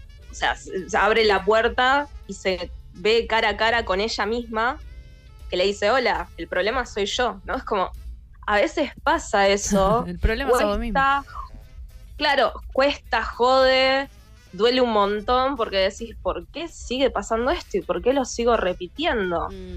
Qué Y en algún punto también siento que nos cuesta un montonazo conectar con el deseo. Mm. ¿En qué sentido? El deseo, claro, el deseo taurino, el deseo venusino, ¿no? Esta cosa de nos criaron toda la vida para que odies tu cuerpo, para que no quieras coger con placer porque sos una puta si lo haces, ¿viste? Como todas esas cosas que te llevan a achicarte, achicarte, achicarte, achicarte, a no quiero verme en el espejo y no quiero comprarme ropa y no quiero que el otro piense que estoy sintiendo un montón y que soy una intensa. Todas esas cosas te llevan a negar el deseo. Entonces llega un punto donde te sentís tan inconforme con tu vida que decís, claro, si nunca aprendí a disfrutar, nunca me enseñaron en la vida, en la sociedad, culturalmente, a pasarla bien, a registrar el cuerpo, a sentir algo lindo con ese cuerpo, ¿no? Quedamos tipo. Eh, "Ujú, Sí, sí, estamos pensando. Me resuena. Chao, cada una se fue por su Me voy a casa, chicas, gracias por Chau, todo. chau, chau. No, no, es que todavía estamos en, en esa, absolutamente. Y mm, Aye, si bien sí, obvio que hay un montón de sensa- sensacionalismo con los eclipses, es evidente que baja o que hay o que intercambiamos con el cielo o como sea, una, una energía súper intensa. ¿Cuáles son tus recomendaciones em, para estos días? Como quedarnos quietitos, tomar agüita, tratar de no tuitear. ¿Cuáles- Rendirnos. ¿Cuáles son tus, tus consejillos? Bien, em, yo tengo una filosofía de vida para las reglas, para, eh, como para los eclipses, es el día previo y el día del eclipse yo no hago lecturas, por ejemplo. Bien. Ese día es para mí. Nada. No, no me pongo como a. Una lectura es como un intercambio de energía, ¿no? Pase lo que pase, te estás involucrando con otra persona, estás, ¿no? Entonces esos dos días me los dejo para descansar. En todo caso, me hago un baño relajante, pero nada más, ¿no? Como tomármelo con calma. Y también un consejo que suelo dar, pero por un tema de que cuando están eh, activos los nodos se dice que la energía es como medio o sea, que es como si quisieras patear una pelota para la derecha y se te va para la izquierda, ¿no? Mm. Es, es así, es como medio, no, no sabes para qué lado va a salir. Entonces yo suelo decir, bueno, evitemos movimientos de energía, rituales, limpiezas, todas esas cosas como las dejaría para otro momento. Pero tampoco me gusta esto de la astrología prohibitiva, de no salgas a la No, calle. claro. Claro, bien, todos esos consejos he escuchado o he No leído, salgas a la calle es un montón. Claro, o te dicen no comas, no tomes. Para un No poco comas ravioles el día del eclipse. Bueno, no humano. sé, chicos, no sé. Claro, no. Y otra cosa, no evitemos la vida. La vida no está para evitarla, está justamente para experimentarla. Siempre tengo muchos consultantes que vienen y me dicen, no, ¿sabes qué? Siempre me peleo en eclipse, pero después me arreglo. es como, bueno, quizás si algo siempre se está repitiendo en eclipse, o si tenés que evitar hablar con tu pareja ese día para no pelearte, el problema no es el eclipse. Totalmente de acuerdo. Claro. Y por ahí también eso trae justamente información y situaciones. Es como que uno va viviendo, pero puede evitar, sabiendo que la energía está pesada, hacer ciertas cosas en la medida de lo posible para no sobreexigirse. Pero para mí no tiene tanto que ver con, bueno, lo evito porque me lo dice Aye o Venus en marzo, porque me lo dice alguien en Instagram, sino que lo evito porque empiezo a registrar qué me pasa a mí esos días, cómo está mi energía y elijo porque sé que no estoy para eso, hacerlo y no tanto hacerlo porque otro viene y te lo dice, ¿no? Como verificarlo en tu Total. propia existencia, me parece que es lo importante. Total. Y hay otra realidad que es que nada es tan terrible. nada. Eh, uno puede pensar que se termina el mundo. Eh, Esto que voy a decir es muy eje Tauro-Escorpio, ¿no? Los signos fijos que es como que les cuesta un montón salirse de sus formas, de sus maneras. Mm. Yo fui criada por una luna en Tauro, entonces puedes dar fe de lo que estoy hablando. Le cuesta mucho cuando las cosas no salen a su manera, ¿no? ¿No? Y hacemos... que- que- Yo soy Luna en Tauro. Y no le vayas a poner Sí, compromisos súper adelantados. Yo conozco las cartas natales de las tres. ahora Es que verdad, es verdad. Sí. Sí, Ah, la- las conozco prácticamente. Es íntimamente. Íntimamente nos conoces. Sabes un montón de cosas. Ash. sé muchas cosas. Em, pero sí es cierto esto de que hacemos todo lo posible por no querer, ¿no? Por- forzamos, forzamos, forzamos, forzamos, torcemos todo lo posible. Hay una anécdota, ¿no? Que siempre se suele contar ahí en, en ámbitos astrológicos. Antes los eclipses se tomaban como una desgracia, ¿no? Entonces, Se viene el mundo abajo, la ciudad por la que pasa, caos, guerra, hambre decían que se moría el rey, ¿no? O se moría el- la persona que estaba gobernando por la ciudad por la que pasaba el eclipse. Entonces lo que hicieron una vez fue poner un rey falso. para un expiatorio para que, se, para que se muera el falso. Claro, al, al oficial lo pusieron como a resguardo, ¿no? Lo, lo escondieron ahí, tipo en, un Un sótano, vamos a decir. un búnker. Claro, un búnker astrológico, para que no le pase Qué nada. hermoso el, el- el humano. Creyendo que puede Bueno. ganarle a las estrellas, ¿no? Sí. ¿Y qué pasó? Exacto. La cuestión, la cuestión es que al rey le dieron algo de comer y se murió. No se puede, no podemos Y quedó- escapar. No, quedó el rey falso. Muy Edipo rey todo, ya que todo. claro. Pero mm, eh, nada, en algún punto eh, esta anécdota es maravillosa. Igual se cuenta tanto que te van a decir al rey de Angola, al rey de esto, al rey de aquello. No, no No se sabe en qué ciudad pasó. Pero claro, se cuenta mucho y me parece interesante, ¿no? Que es como, ¿a qué le corres tanto? Mm. Es- Sí, sí, Es sí. la Al vida final misma, relajarse, relajarse. Porque en el fondo em, la astrología también puede ser muy usada para querer controlar, ¿no? Viene el eclipse, entonces ¿cómo hago para, para que mis propios, lo que yo quiero de la vida, poder conseguirlo? Y en realidad ese no es para mí el uso más sano. Primero que es imposible. Y me parece que es mucho más interesante la astrología como herramienta de toma de conciencia, de observar Sí. y decir, ah, mira, está este eclipse, mira qué temas, qué me está pasando. Y, y entonces esto, Sí. ¿Cómo Es me una- conozco un Es poco una más? herramienta de observación y no tanto de, atajación. A mí me llaman y me dicen, um, un par de personas me, me han escrito para decirme, no, eh, ¿me puedes hacer la carta? Porque quiero saber un contrato, qué día lo quiero firmar. Y yo tipo, Ay, sí. ni idea, gordo. O sea, no fun- para mí no funciona así. Para mí, hacelo cuando lo tengas que hacer y, y fíjate lo ¿Vos? que pasa. ¿Hace poco te pasó? sí. Ay, también. ¿Te escribió a vos también? Sí. Y le dije lo mismo, A qué mí bueno. me dijo que vos la habías mandado a la Le mierda. dije, sí. A mí no me preguntó. ¿No te preguntó? Le dije, mira, lo primero que te voy a decir es yo no hago esto. Lo segundo que te voy a decir es que si de estas tres tenés que elegir, yo elegiría esta, pero igual no lo hago. Así fue. Bueno, me pasó eso con el lanzamiento del libro. Claro. Claro. Era un lanzamiento. Era un lanzamiento de un libro. Era un lanzamiento de un libro, pero no eras vos. Claro, no, em, me pasó que me cambiaron la fecha del lanzamiento y el eclipse sucedió a un grado de mi ascendente. Y Mirá. bueno, fue de esas cosas que me cambias la fecha, sucede el día del eclipse sobre mi ascendente. Bueno, listo, sucedió.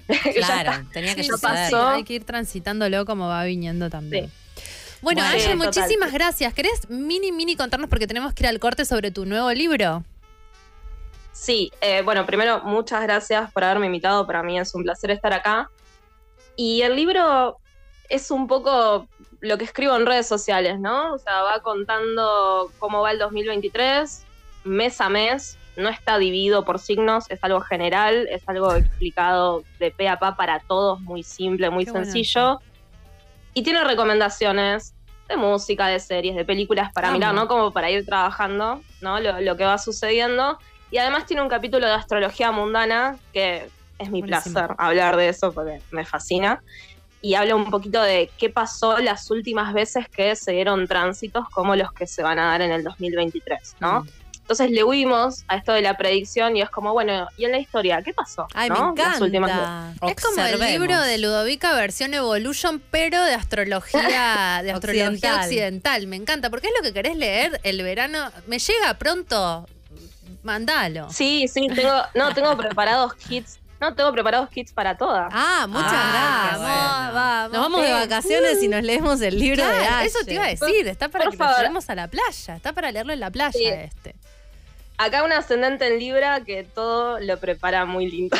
Qué Muy bien. Qué bien. Bueno, Gracias, gracias. Gracias. Arroba guion bajo Venus and Mars, una astróloga maravillosa. eh, nada, la queremos mucho y bueno, yo trabajo también con ella. Ella hace las colaboraciones en mi agenda, todo lo que es astrología dura y pura, de, de buscar bien la fecha de las cosas, que eso yo soy muy, muy mala porque soy medio prolija. Lo hace Aye y es, es una genia muy talentosa. Gracias, Aye. Nos vamos a el corte. Eh, tocó usted señálemelo la semana pasada en Vorterix. Estuvo bueno. No vamos a hablar de para qué la gente aprovecha ciertas ocasiones. Y eh, vamos a escuchar un tema de usted señálemelo que se llama Big Bang. Buenas tardes, bienvenidos nuevamente. Estamos ahora con Ceci Carnevale del equipo fundador del hogar Amaranta, hoy en el Día Mundial de la Adopción. Hola Buenas- Ceci, ¿cómo estás? Bienvenida. Buenas tardes, gracias, muy bien. Gracias por venir. Sí. Yo, yo justo ahora, antes de, de arrancar, le decía, yo no tengo mucha idea cómo funcionan los hogares eh, de niñez, de infancia, no sé cómo se dice, en Argentina. Mi única referencia es Rincón de Luz de chiquititas. eh, y me imagino que no funciona así, no es así. Entonces, tenemos un montón de dudas, desde lo particular de por qué... eh, Amaranta es distinto y también qué es lo que pasa en la realidad de la adopción hoy en Argentina y los, esos niños que lo- todos los niños que están en adopción van a, a hogares. Bueno, en principio, em, no todos los niños que están judicializados Sí. son eh, adoptables. Mm. Solo los niños que son judicializados van a hogares. ¿Qué significa eso? Bien, eh, es así. Todos conocemos la- los derechos de los niños, ¿verdad? Sí. Esos derechos deben ser garantizados por el Estado. Todas las personas somos responsables de proteger los derechos de los niños. Pero el Estado, por lo menos en nuestro país es así, en muchos países, en el nuestro también, es garante de los derechos. Por lo tanto, cuando el Estado toma conocimiento de que algún niño está siendo eh, vulnerado en alguno de sus derechos o en varios de sus derechos, tiene la responsabilidad de tomar alguna medida de protección.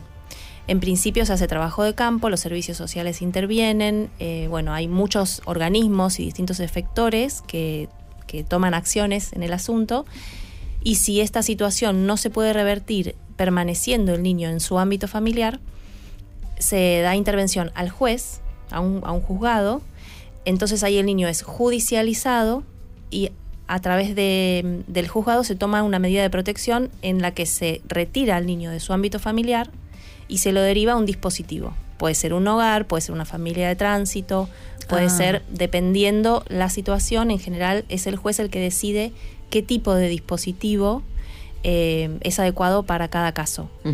Y después estarían mm, ya los organismos más locales, eh, bueno, en conjunto con los juzgados, definiendo, eligiendo, digamos, cuál es el hogar o cuál es la familia o qué programa de familias de tránsito o qué tipo de hogar y así. Y Porque puede esa- ser una situación transitoria. Eso iba a decir. Pero después hay niños que por ahí no es transitorio, entonces no se los pu- pueden devolver a su familia o su familia no existe. Y esos niños o niñas eh, son. eh, pueden ser adoptados. Claro, en principio la medida siempre es transitoria, Ah. porque uno de los derechos es justamente a crecer en familia. Mm. Entonces, eh, s- que el niño sea institucionalizado o, o digamos, sí, derivado de algún dispositivo, siempre es transitorio. Lo que pasa es que a veces lo transitorio se convierte en algo de dos años, tres años o hasta más. Y en, eso, en esos momentos además es crítico, esos dos, tres años en la vida de un niño, o sea, de una persona adulta no pasa nada, o ah, no pasa nada. Es diferente al impacto que eso tiene en el desarrollo de un niño. Absolutamente. Los primeros años de vida eh, en, en la biografía de cualquier ser humano son cruciales. Mm. y porque son formativos, ¿no? O sea, constituyen después la identidad, eh, todo el derrotero de vida de esa persona. Mm. Entonces, ese, eso, que, eso que se vuelve transitorio, que son po- posiblemente dos, tres años, es fundamental, ¿no? Entonces, este lugar, este hogar o esta casa de familia en donde estos niños terminan, tiene un rol muy importante. No es solamente un pasaje de una cosa a la otra, sino que es formativo. ¿Esto es verdad o esto es lo que sucede? Digo, en la, en la, en el común de los hogares, digo, está esa, esa mirada o ese trabajo. Bueno, históricamente eh, se fue, mundialmente se fue eh, tendiendo hacia la desinstitucionalización de la infancia, ¿no? Porque se vio que justamente los niños institucionalizados mucho tiempo, eh, bueno, no, no, no funcionaba muy bien. Mm. Eh, era peor cómo salían que cómo llegaban, muchas veces, ¿no? Eh, entonces, eh, empezó a tenderse mundialmente hacia políticas que eh, esto de las familias de tránsito y demás. Sin embargo, hubo algunas experiencias muy positivas, muy, muy positivas, como fue, por ejemplo, el Instituto Lotzi de, de Budapest. Em, y hay algunos otros. Nosotras pudimos visitar eh, la Casa de los Niños de la Fundación AMI en Ecuador, em, que tienen características particulares. Estos dos que les comento son eh, en los que nosotras nos hemos inspirado, digamos, Mm. de alguna forma. Si bien nosotras tenemos nuestro sello particular y nuestro abordaje, nuestra mirada, porque, bueno, todas las poblaciones son distintas, las comunidades son distintas, ¿no? Eh, las problemáticas son problemáticas, diferentes y las épocas son diferentes. Em, pero sí es muy importante para nosotras que cada día eh, los niños que tenemos en Amaranta, que cada día estén mejor que el día anterior. O sea, ir pudiendo ver en ellos que hay un, un proceso de sanación, un proceso de transformación, de ir elaborando las experiencias, de ir elaborando su presente, ¿no? Ir elaborando también parte de lo que vivieron y la incertidumbre de lo que va a venir, Mm. que es un montón. O sea, los niños llegan a Maranta y mm, las niñas y, y, y es su casa por el tiempo en el que estén. Sí. De lunes a lunes están ahí. Entonces ustedes, eh, no, es que, no es que hay una escuela, van a la escuela en el caso de que tengan la edad para ir. ¿Qué hacen? ¿Qué, cómo, son la- ¿Cómo es un día? ¿Cómo es la actividad? ¿Cuántas personas son? ¿Cómo, ¿Cómo se atienden? Porque es como que están reemplazando el rol de una familia, ¿no? Sí, ahí, bueno, hay un montón de preguntas. Sí. Preguntas. Siempre. Pero Así sí, somos. sí. Lo que quieras Em, contesta. Me gustaría tomar algo que no es lo más mm, eh, troncal de lo, que, de lo que preguntaste, que es lo de reemplazar a la familia. Mm, Porque no podemos reemplazar a la familia. mm. Eso es una algo, es una falacia, digamos. Es algo que los niños tienen muy en claro. Incluso siendo muy pequeños, eh, ellos tienen muy en claro que esa no es eh, su familia, ¿sí? Que nosotros que los estamos cuidando no somos su familia. Ellos Mm. lo saben, lo saben y mm, agradecen el cuidado. Hay una comunicación, incluso en los que todavía no, no hablan con palabras, Mm. ¿no? Pero hay una comunicación muy franca, muy clara. eh, y, y es muy honesto ese vínculo. Nosotros siempre hablamos de la distancia óptima. ¿no? Es una distancia es una palabra polémica, Mm. pero por eso decimos distancia óptima. En ningún momento no- em, corremos el riesgo, queremos correr el riesgo de confundirnos de que estamos em, siendo la familia de ese Mm. niño. Nosotros lo estamos cuidando, lo estamos eh, acompañando en este proceso tan difícil de su vida, pero preparándolo, vislumbrando cómo va a ser su salida del hogar. Entonces, todos nuestros esfuerzos, nuestros cuidados, nuestro acompañamiento se dirige hacia el momento en que el niño atraviese la puerta por última vez. Mm. ¿no? Eh, y esto viene muy al caso con, con el día de hoy, que es justamente el Día Mundial de Mm. la Adopción, ¿no? ¿Por qué es hoy? Es, es algo convencional. Se Ah. eligió por convención simplemente por ver la necesidad de, concientizar, sí, Mm. de que exista. Eh, no es de hace mucho, hace pocos años, relativamente pocos años, que se instauró eh, justamente como una necesidad de concientizar sobre la importancia de la adopción, ¿no? Porque los niños son de todos. Mm. Eh, son de todos. Mm. Si bien el Estado es garante y todo lo que queremos, pero la responsabilidad de cuidar la infancia es de todos. Sí, y esos niños que, que a los que adoptes o no, digo, esos niños van a ser eh, los adultos del futuro, van a ser los que estén haciendo el futuro. Como, Ceci, y ustedes que en esta distancia óptima eh, y este cuidado, ¿no? ¿Qué, qué, qué. Claro, yo Ahí, como que no entiendo cómo es, cómo funciona. Bien. Eh, sí, ahí viene la otra parte de tu pregunta, que estaba bien completa, que mm, tiene que ver con cómo los cuidamos, ¿no? ¿Qué, qué hacen los niños en Amaranta? Claro. Bueno, depende de su eh, etapa de desarrollo, ¿no? Si es un bebito muy pequeño, eh, en general los bebés pequeños duermen, comen, eh, se cambian, se bañan y vuelven a dormir. ¿Ustedes tienen como todo el rango etario eh, infantil o especi- se especifican o se especializan en Sí. un... Recibimos primerísima infancia, de 0 a 4 años, con algunas excepciones, en caso de hermanos, por ejemplo, hasta 6 años. Eh, Son muy chiquitos. Son chiquitos. Entonces, eh, el punto es cómo hacemos esa diferencia, ¿no? ¿Cómo cuidamos esa distancia? Cuando atendemos al niño, eh, lo, lo atendemos con total respeto por todo su, su integralmente, por todo su cuerpo, por todo su ánimo, por todas sus heridas, por todos sus intereses, teniendo en cuenta la mayor eh, cantidad de aspectos que somos capaces de observar, digamos, ¿no? Entonces, por ejemplo, si a un niño pequeño lo tengo que cambiar, em, lo, le aviso que lo voy a cambiar, aunque el niño no, no tiene do- dominio del lenguaje, no importa, ¿sí? Lo miro a los ojos constantemente, mantengo siempre el contacto con el niño aunque esté en el cambiador. Em, por ejemplo, lo pongo de frente a mí, yo me pongo de frente al niño, el niño recostado en el cambiador, boca arriba, y le digo, voy a cambiarte, voy a cambiar tu pañal. Entonces, primero hago contacto, por ejemplo, apoyo mis manos en su abdomen y le digo, voy a sacar tu pantalón, saco tu pantalón mientras lo estoy haciendo, dejo el pantalón, voy a abrir tu pañal y entonces despacio abro el pañal, siempre aviso antes lo que voy a hacer. Y esto con la repetición y con la mm, pausa, con la constante mirada, ¿no? el diálogo, eh, se va estableciendo un vínculo de confianza, de seguridad Mm. y, mm, y lo más importante es que el niño empieza a responder, incluso los niños más pequeños, ¿no? Entonces, quizá en algún momento eh, flexiona las rodillas y entonces veo que no, no está listo para que ya le saque el pantalón y tengo que esperar, ¿no? Entonces, todavía no es el momento, te espero, Mm. puedo sacar tu pantalón, vamos a cambiar tu pañal porque está sucio, por ejemplo, ¿no? Y entonces espero, y cuando el niño eh, relaja las piernas y me da permiso, ahí recién retiro el pantalón, ¿no? Y así con cada cosa. Pero Como que- qué paciencia. Ni, ni, ni, ni No. los padres hacen eso. Me emocioné con el cambio de pañal. ¿verdad? Mal. Pero porque siento que, claro, ni los padres y siento que, que el, el destino de los niños judicializados en general es carecer de este tipo de De contacto. respeto, sí, también de respeto.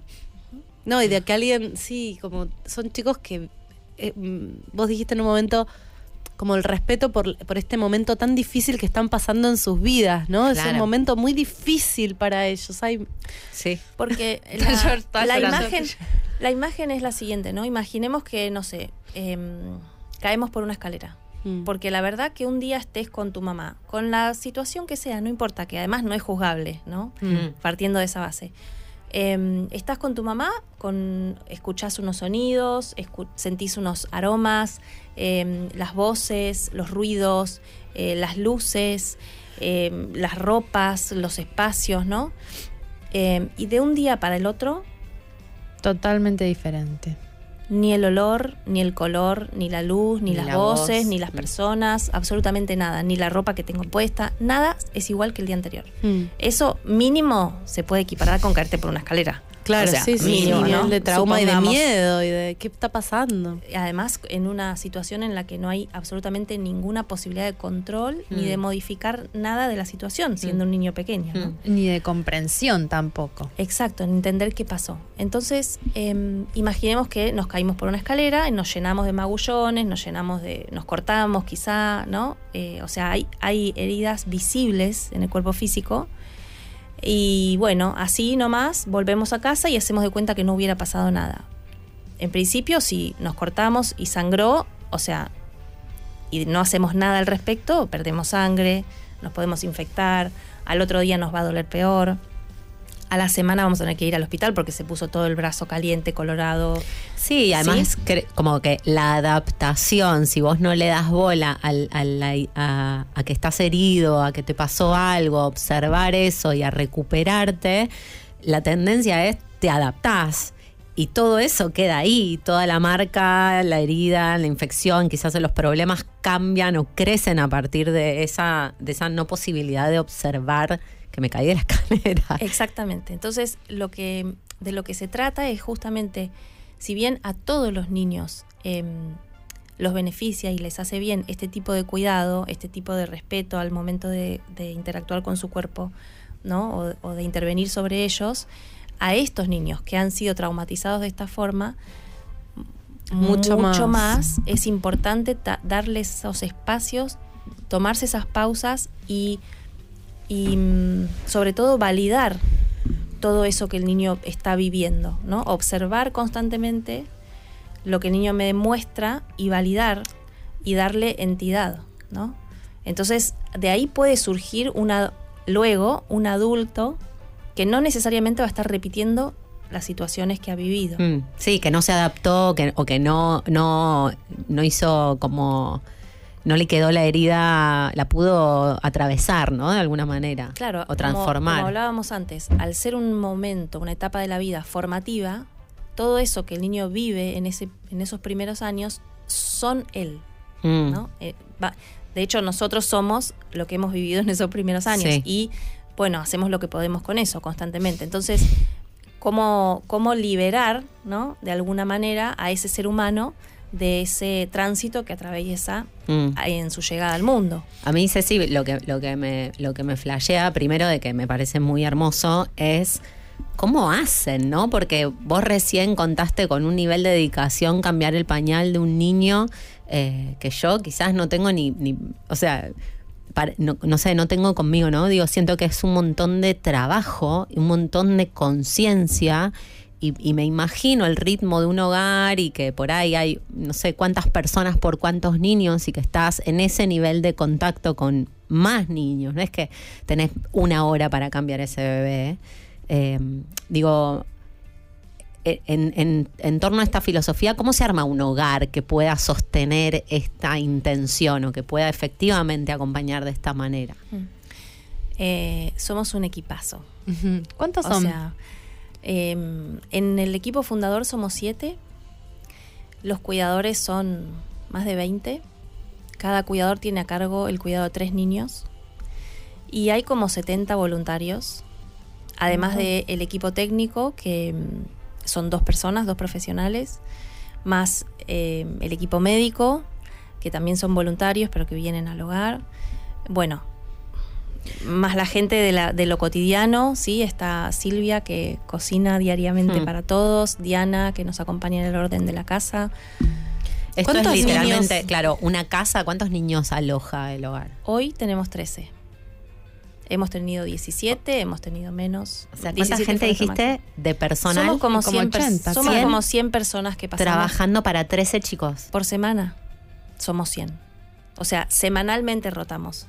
¿Sí? Mm. Más o menos 100, 90, 100 personas. que. Wow. Y, o sea, te Como pienso, por semana, no entendí esa parte. Claro, porque los voluntarios vienen una vez por semana. Ah, ok. Entonces, si sumamos que eh, los 70 voluntarios, más los cuidadores, más, más el equipo fundador, Claro, sí, más sí, en- en total. el equipo técnico, más. Sí, pero bueno. Sí. Es un montón. Pasa que Es un montón. es muy difícil cuidar niños. Pero imagínate en este nivel de contacto. Claro, por eso, pero es muy difícil cuidar niños eh, y niños que tienen esta situación mucho más, pero es interesante observar que cuando la, la vida pretende que solamente una madre y un padre cuiden de un niño sin que nadie los ayude, viste, los abuelos medio ya están en otra, la sociedad está armada como ahora, muy tristemente, que antes se criaba mucho más en comunidad. Eh, es muy difícil, requiere mucha atención, Bueno, en general las familias... sobre todo en situaciones diferentes. Sí, pero en general las familias buscan esas comunidades. O sea, yo cuando crié mis hijos eh, tenía... a vos tenés tus propios hijos, además. Sí, claro. ¿Cuántos hijos tenés? O sea, además somos personas Claro, que claro, tenemos olvida. Necesidad Toda de otra vida, vida, sí. Claro. ¿Cuántos hijos Sí, tenés? Cuatro. Cua- ah, un Un montón. montón. Sí. Pero lo que quiero, a lo que iba es que en general eh, todos buscamos eso, esas comunidades y esas alianzas eh, en la época de la crianza, ¿no? Mm. En la medida de lo posible. Y está bueno hoy, justamente hoy, también decirlo, que mm, para las familias que se imaginan cómo sería adoptar, Mm. ¿no? Tener en cuenta que no, que no, no es, eh, es adoptar en la soledad total tampoco, ¿no? Porque hay un montón de profesionales, hay un montón de organismos, hay un montón de gente que está preparada que puede acompañar. ¿Por qué, por qué los ni- estos 13 niños están en Amaranta y no están en otro hogar? ¿Hay alguna singularidad que los lleva a este lugar, a diferencia de otros? Hay muchos niños, Claro, por eso digo. Judicializados. Sí, eh, hay bastantes hogares, no sé si tantos. Está muy difícil la situación para los hogares. Mm.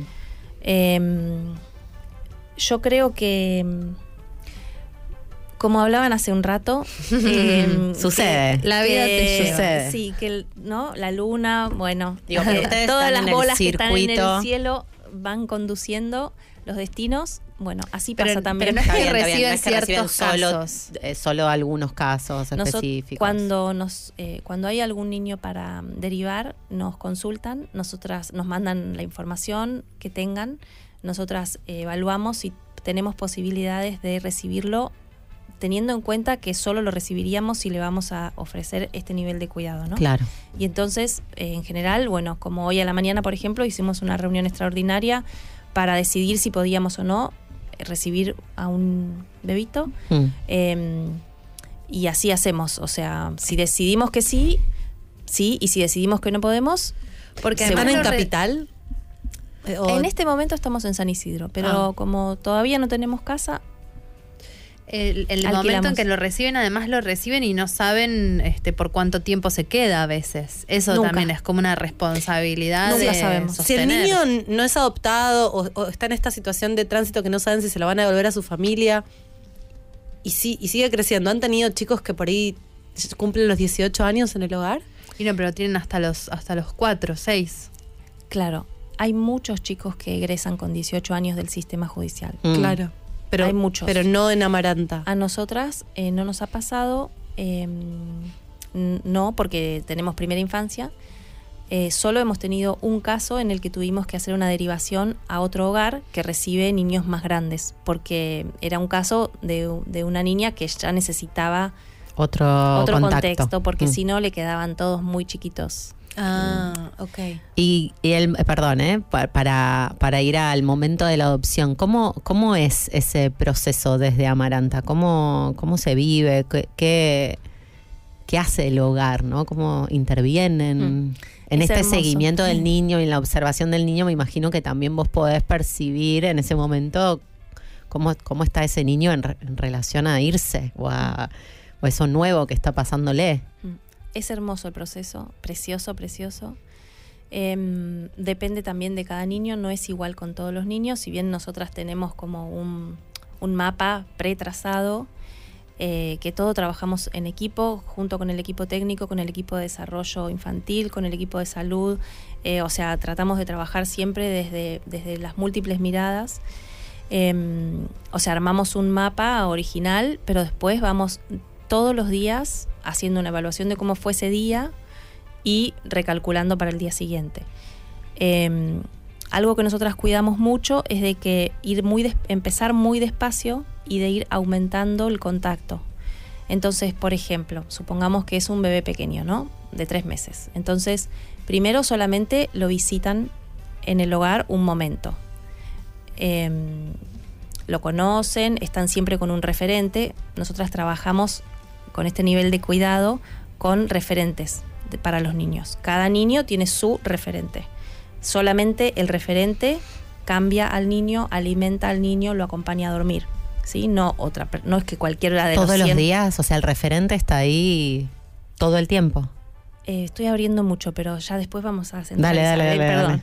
Em, no, eh, los cuidadores tienen turnos de, tarea, de trabajos, pero nos organizamos de tal manera que el mismo cuidador sea siempre el que cuida al mismo Mm. niño. Entonces, cada niño tiene varios cuidadores. Ah, ok, ¿sí? ok, Pero, no es que si pasan 100 personas por el hogar, cualquiera de las 100 personas le va a cambiar el pañal. Claro. No, absolutamente.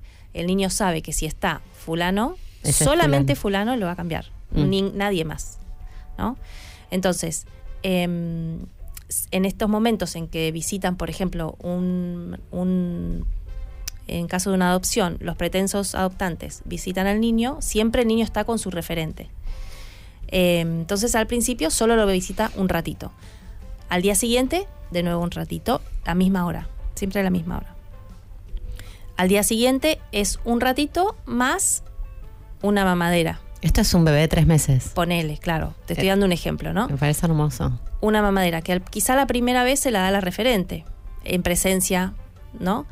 Eh, al otro día es el mismo ratito más la mamadera y ya se la da alguno de ellos. Eh, y así muy de a poco se va aumentando siempre hacia más tarde, ¿no? Mm. O sea, empezamos siempre después de la siesta, bueno, es después de la siesta hacia cada vez más tarde. Después recién se va incorporando el resto del día, se vuelve para atrás, digamos, ¿no? Una vez que ya llegamos a un punto, se vuelve para atrás.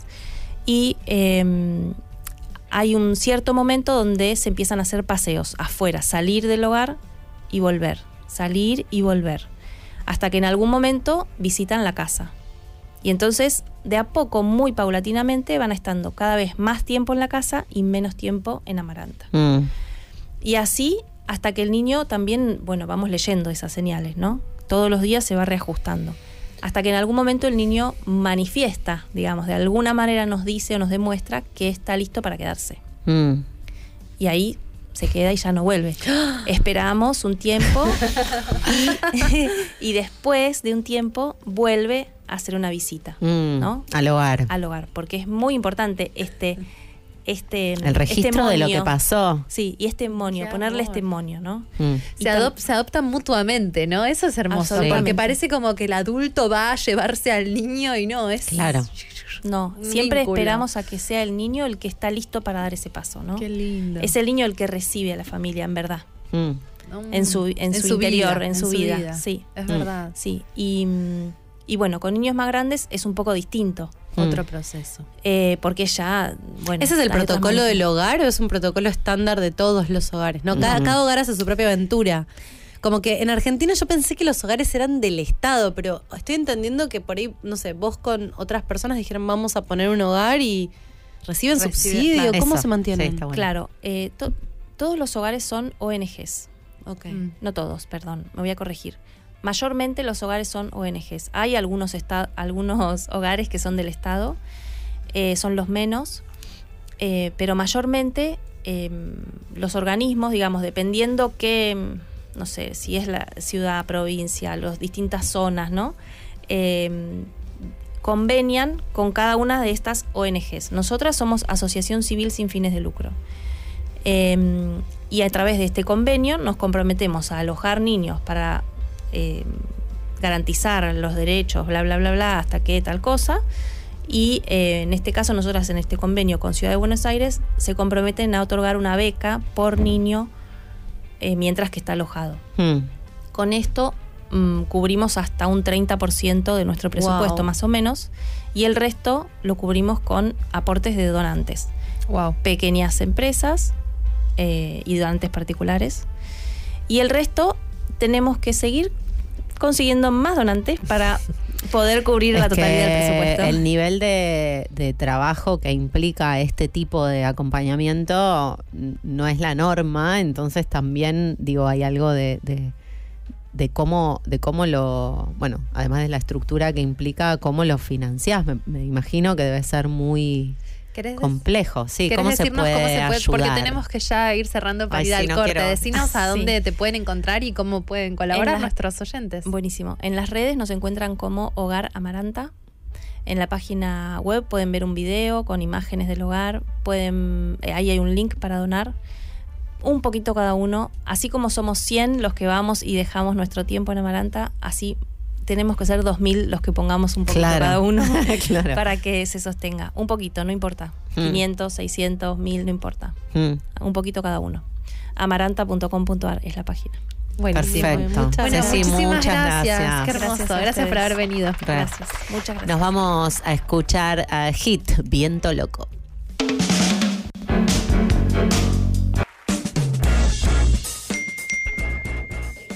Hola Conchis, ¿cómo andan? Bueno, nada, a mí el eclipse la verdad que lo sentí más los días previos que los mismos días del eclipse, pero sí estuve con pesadillas horrendas, soñando con gente muy random y durmiendo mucho. Estos días, ayer y hoy, ya muchísimo más relajada. Bien. De, la adopción al eclipse. Ahora yo. Eh, sí, estamos ¿Cómo como- hago para hablar La de Elon Musk? Eh, bueno, rusa. como ven, es un programa muy ecléctico el nuestro, fuerte. Quedamos ahí como medio Sí. mm, impresionadas y- y Sensibilizadas. sensibles. Así que recuerden, eh, Hogar Amaranta, si quieren colaborar, está buenísimo que todos puedan hacer un pequeño aporte. Bueno, tenemos algunas noticias random para cambiar el ángulo de la información. Como siempre. Y lo primero que vamos a mostrar es algo que nos hicieron llegar que es bastante interesante. Y que tiene que ver con la niñez de alguna Ay, manera. estamos, alguna estará por quedar embarazada. Ay, Espero no, ser yo. Que no, me toque a no, mí. No lo creo, no lo mí. creo. No, estas cosas que dicen ellas, yo me quedo paralizada Sí, porque, porque- lo que porque por decimos, algo lo estamos algo pasa con lo que decimos, no, no, no, no. Y No, bueno, no. que el bebé, que el pañal, que la lactancia. A ver, dale, Resulta mostra. que eh, a muchas mujeres les encanta el ¿Vos fútbol. Sos de Racing? Yo no soy de Racing. Yo no tengo equipo porque no soy de las mujeres que le ¿No encanta el tenés fútbol. equipo? ¿Vos, Dalia? Yo soy del Pincha, yo soy de Estudiantes de La Plata. ¿Vos, Y Laura? salimos, es una historia. Yo tengo que ser de Boca, pero en algún momento simpaticé con River y no, No, lo, pude, no lo pude complejísimo lo, que confesar. estás diciendo es complejísimo. es complejísimo.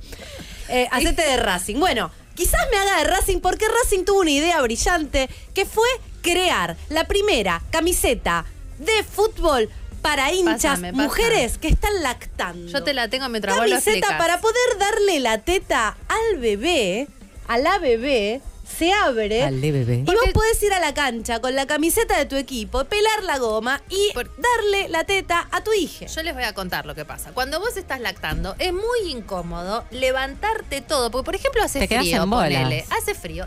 Tenés que pelar las dos tetas y te levantás la remera para arriba. Es muy, muy incómodo. Y además, el bebé te queda trabado en la cabeza. Parece que es muy fácil, pero no. No. Entonces, vos solo tenés que sacar una teta. Entonces, acá la gente está, hizo esto así. No, y aparte la- lo bien. Con una mm, con una diseñadora de indumentaria, o sea, hubo re- un proceso re lindo con una mina. Hay un montón de. Yo estuve mirando un poco, porque nos mandaron esto y dije, a ver de qué va.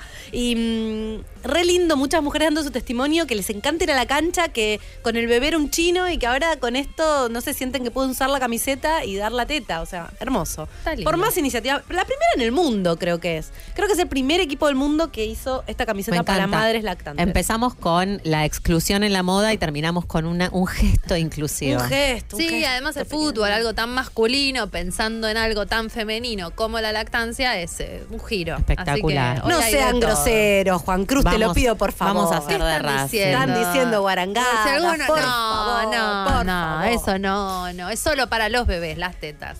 Bueno, Entonces, hablando de bocas, ¿A dónde, a dónde ¿Cómo- vas a cómo ir? Hablando de esto? Es bocas, espectacular. ustedes Esto vieron es que los bueno. Simpsons dicen que todo eh, está pre... lo- No, lo- los Simpsons no dicen, la gente dice que, que Los todo lo que Simpsons, está pasando sí. pasó antes en los Simpsons. Que los Exactamente. Simpsons han pre- predecido o predicho todo lo que pasa. Bueno, hay un episodio, un capítulo donde, ahí está, lo estamos viendo, Homero Simpson chupando sapos para flashear. Bueno, la gente está chupando sapos en México.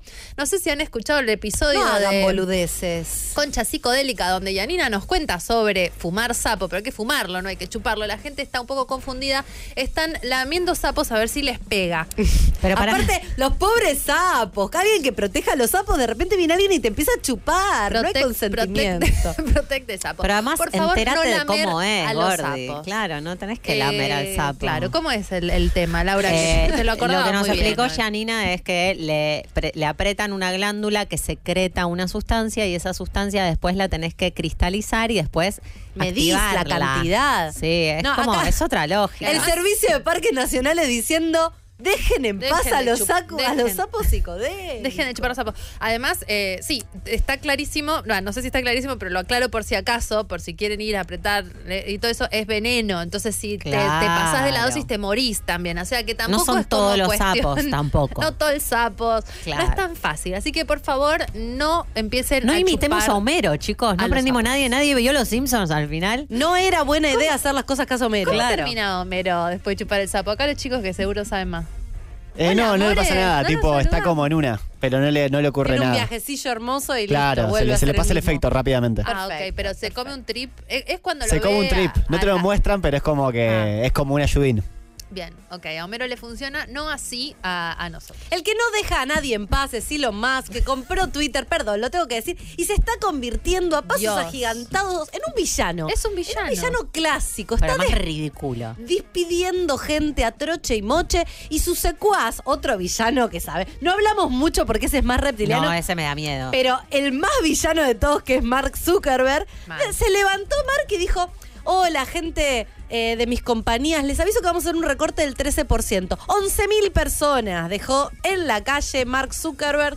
O sea que. ¿Qué le habrá pasado? Yo estoy misterioso, esto está misterioso, esto algo pasó. Sí, algo está pasando. 11.000 personas, Mark. No, no será mucho. Es un montón. No, y aparte Por ahí Mark quiere contratar a todos los que se fueron de Twitter. Acá hay algo, estos dos Mm, están rarísimo. en algo. Estos dos juntos, eh, apocalipsis. No, Mm. mal, Ah, miedo. qué miedo. ¿Qué Yo- cosas sabrán? Yo, estos? yo me, me fascinan los monstruos, ya lo dije, pero después me dicen, no, decí que él es un personaje siniestro. Chicos, nadie dice que Elon, Elon es una buena persona. Claramente es un villano. Y además estuvo, él compró Twitter abogando por la libertad de expresión y lo empezaron a joder, empezar, vieron que en Twitter, yo no sé, ustedes no usan mucho, vos más o menos, pero está de moda hacerte, ponerte el, el- el- el avatar de la foto de alguien, como por ejemplo de Elon Musk, y ponerte eh, el de nombre Elon Musk, tu arroba sigue siendo arroba la Dalia, pero te, te hace- medio que por un segundo lo lees y pensás que sos Elon. Entonces Es un gente- fake. Es un fake. Entonces la gente empezó a poner como que eran Elon Musk con la foto de Elon Musk. Claro, y a, y a tuitear en nombre de Elon Musk y él em, se recontra calentó y dijo que eso era impersonating, que es como tratar de ser otra persona, hacerte pasar por otra persona y que eso es una este, ley gravísima, que eso sí está Y mal. cerró, cerró las cuentas. Cerró las Hermoso. cuentas, pero de gente mega famosa. No, pero aparte, Y que él- no los deja entrar a Twitter nunca Sara más en Silverman la entre vida. ellos. No, y aparte él compra Twitter No sé quién es para Sara de- Silverman. es Una una, humorista una humorista muy muy, muy buena, conocida y él compra Twitter diciendo que Twitter se estaba convirtiendo en un lugar que no permitía la libertad de expresión, Claro. EKA racismo y todas las mierdas que Twitter censuraba.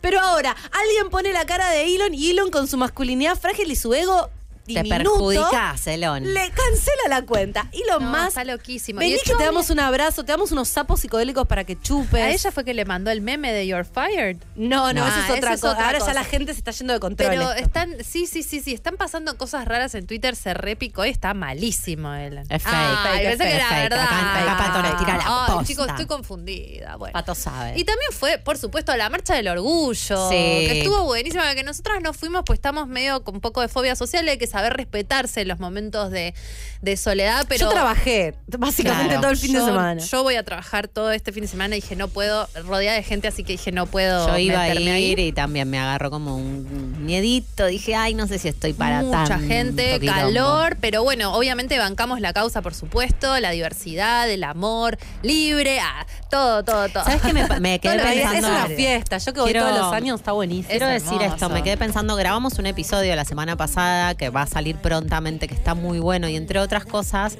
yo medio como en un momento dije si la, ver- la diversidad, no sé si dije si la diversidad existiera o si la diversidad estuviera bien y siento que de eso se trata la marcha del orgullo, que está construido como una fiesta gay, pero en realidad es algo de visibilicemos que la diversidad existe, que está acá, que se festeja, que está bueno.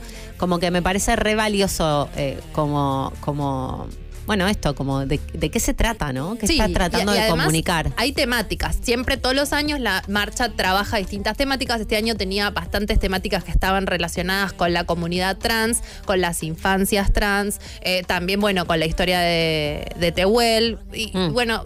Son causas que son importantes visibilizar. Es también un día para festejar esa diversidad, para mostrarse. también. Y estuvo, hubo figuras, estuvo la carroza en la que Lali presentó su nuevo tema, Lali dándolo todo. Este, bueno, Tocó Lali hace poco contó que era bi- bisexual y eso es muy importante para la visibilidad bisexual. Tocó Kazu y estaba Moria Mm, en, la en la carroza de Jean-Paul Gaultier, que está también eh, muy inclusiva la marca. Mm. Y estaba ahí Moria junto con otras celebrities y Moria como ah, dándolo. Así que bueno, nada. Ícono celebramos, nacional. Celebramos el orgullo, por Sí. supuesto. Bueno, nos están echando, Ah. se termina. ¿A se dónde termina nos encuentran, lleno, Jimena? lleno este Nos programa. encuentran en eh, Twitter como arroba concha podcast. Este episodio, este programa será subido en breve a nuestra cuenta de YouTube, que es YouTube barra Concha Podcast, y también lo vamos a subir a nuestra cuenta de Spotify, Concha Podcast. Ay, ¿qué? ¿por qué? Bueno, ¿Por qué estés hablando de reptiliano? muchas gracias. Gracias a todos. Les dejamos con Luquitas Rodríguez y nos vamos Paren escuchando al máximo Charlie, Raros Peinados Nuevos.